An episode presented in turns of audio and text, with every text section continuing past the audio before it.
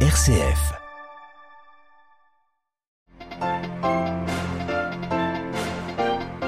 Les noms des membres de la prochaine assemblée synodale du mois d'octobre dévoilés ce vendredi matin dans la salle de presse du Saint-Siège. 250 noms des différentes conférences épiscopales du monde entier. Nous y revenons au début de ce journal.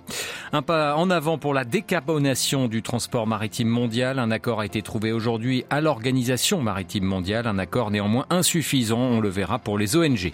À la une de ce journal également le témoignage d'un responsable de l'université catholique de Lviv à l'ouest de l'Ukraine après le bombardement meurtrier d'hier. Et puis nous entendrons aussi monseigneur Thibaut Verny, l'archevêque de Chambéry. Il est à Rome avec une trentaine d'autres évêques français pour une nouvelle session de travail qui vient de s'achever, session sur la gestion des abus sexuels dans l'Église en lien avec les dicastères du Vatican. Radio Vatican, le journal Olivier Bonnel.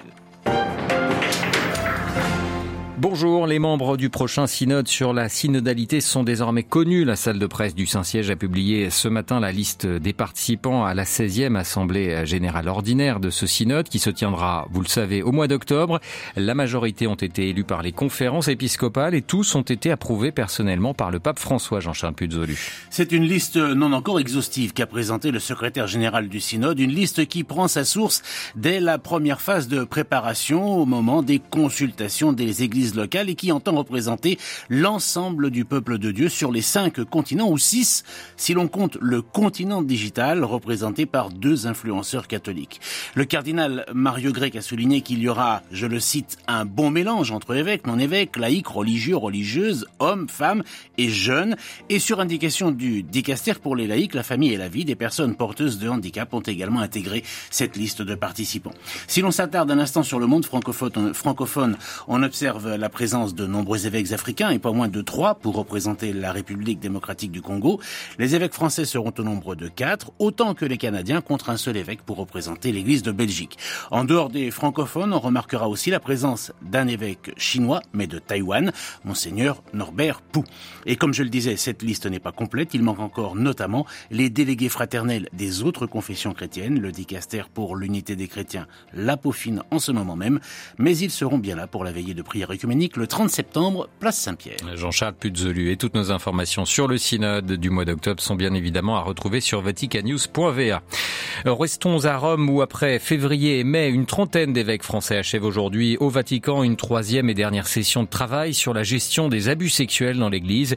Souhaitées par les évêques, elles ont permis d'alterner des travaux en petits groupes consacrés à l'étude de cas pratiques avec des rencontres au sein des dicastères pour les évêques et pour la doctrine de la foi. Les questions soulevées en groupe ont ainsi pu être soumises aux responsables de la curie romaine. Pour monseigneur Thibaut Verny, l'archevêque de Chambéry et président du Conseil de prévention et de lutte contre la pédophilie à la CEF, les évêques de France sont entrés dans une dynamique de collaboration étroite avec les dicastères, une dynamique, on va l'entendre, destinée à se poursuivre. Ici, je suis heureux de, de, ces trois sessions qui ont pu être euh, organisées. Je suis heureux de la réponse et de la disponibilité des évêques. Et je suis touché par la, le climat de, de confiance, de d'échange, euh, le côté naturel de nos échanges se prolonge évidemment lors des conférences, des assemblées plénières que nous avons à Lourdes. Vraiment, il y a un, il y a un grand climat de, de, de confiance et d'échange. Et cela se retrouve, se décline à taille plus réduite, mais donc plus facilitée, lors de nos temps de travail euh, entre évêques à Rome tout ce travail qui est entrepris par la conférence des évêques est une dynamique qui est enclenchée. Et donc, il ne s'agit pas de cocher la case, allez hop, on tourne la page. Non, bien plus, nous sommes tournés vers l'avenir et euh, nous sommes à l'écoute de qu'est-ce qu'il faut améliorer, qu'est-ce qu'il faudrait préciser. Et, euh, et, donc, du coup, évidemment, n'est pas exclu que nous continuions, même c'est certain que nous continuions cette dynamique pour pouvoir consolider les pratiques, pour pouvoir les, les, les affiner et continuer ce, lien toujours plus étroit, cet accompagnement en lien avec les, les. Monseigneur Thibaut Verny, l'archevêque de Chambéry, président du Conseil de prévention et de lutte contre la pédophilie au sein de la Conférence des évêques de France. À la une de l'actualité internationale, on a tendance à regarder vers le ciel lorsque l'on parle de transport polluant, mais le secteur du fret maritime est lui tout aussi polluant que celui de l'aviation. Les navires qui transportent quotidiennement la plupart des marchandises de la planète sont à l'origine de 3% des émissions de gaz à effet de serre. Et c'est dans l'optique de réduire ces émissions que 175 pays étaient réunis cette semaine à Londres dans le cadre de l'Organisation maritime internationale. Et un accord a été trouvé ce matin, Alexandra Sirgan. Oui, un accord qui est déjà jugé insuffisant par les ONG écologistes, bien en dessous de leurs attentes. C'est ce que m'expliquait au téléphone Faïg Abbasov, représentant de Transport et Environnement, l'une des organisations qui a participé aux négociations. On n'a pas un accord qu'on espérait trouver parce que cet accord ne veut pas respecter les objectifs de l'accord de Paris. Les objectifs dans l'accord, ils ne sont pas contraignants alors, ils ont ajouté les objectifs indicatifs ou plutôt facultatifs. Et deuxièmement, euh, les niveaux des objectifs ne sont pas assez ambitieux.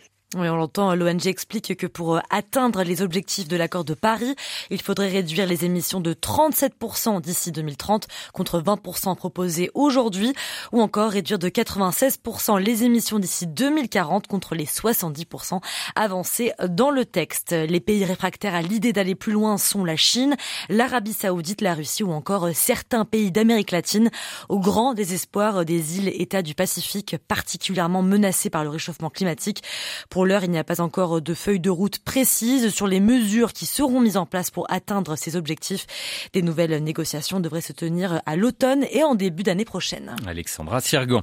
La Russie va suivre de très près les résultats des négociations entre le président ukrainien Volodymyr Zelensky, attendu en Turquie ce soir, et son homologue Recep Tayyip Erdogan.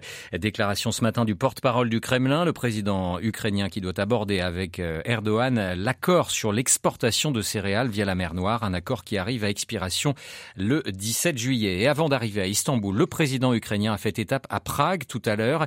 Après la Bulgarie hier, l'objectif est de pouvoir mobiliser les pays européens pour augmenter ses capacités de défense.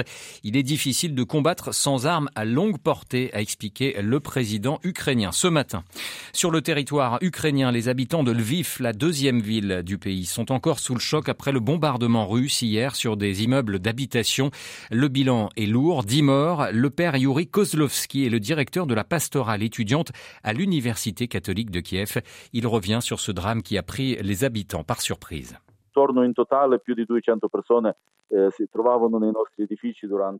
Au total, plus de 200 personnes environ se trouvaient dans nos locaux au moment de l'attaque.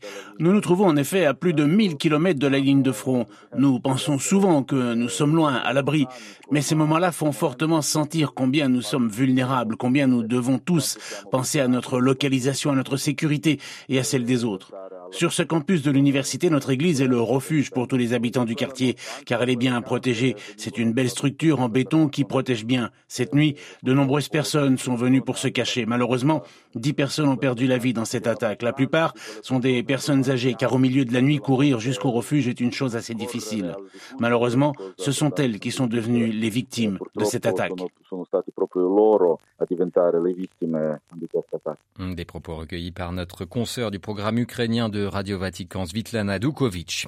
En Éthiopie, l'ONG Médecins sans frontières demande la reprise immédiate de l'aide alimentaire. Cette aide, notamment celle du programme alimentaire mondial, est suspendue depuis juin dans la région du Tigré.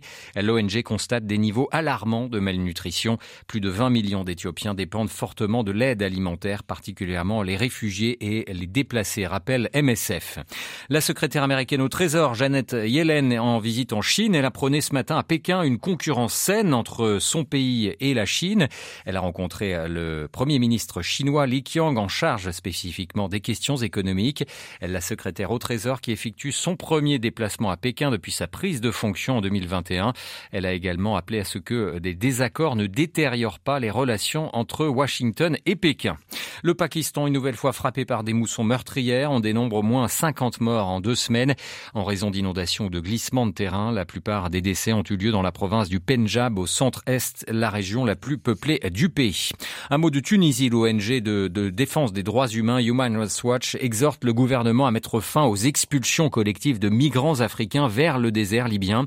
Depuis le 2 juillet, Tunis a expulsé des centaines de migrants et demandeurs d'asile, parmi lesquels des femmes et des enfants vers une zone tampon éloignée et militarisée à la frontière entre la Tunisie et la Libye.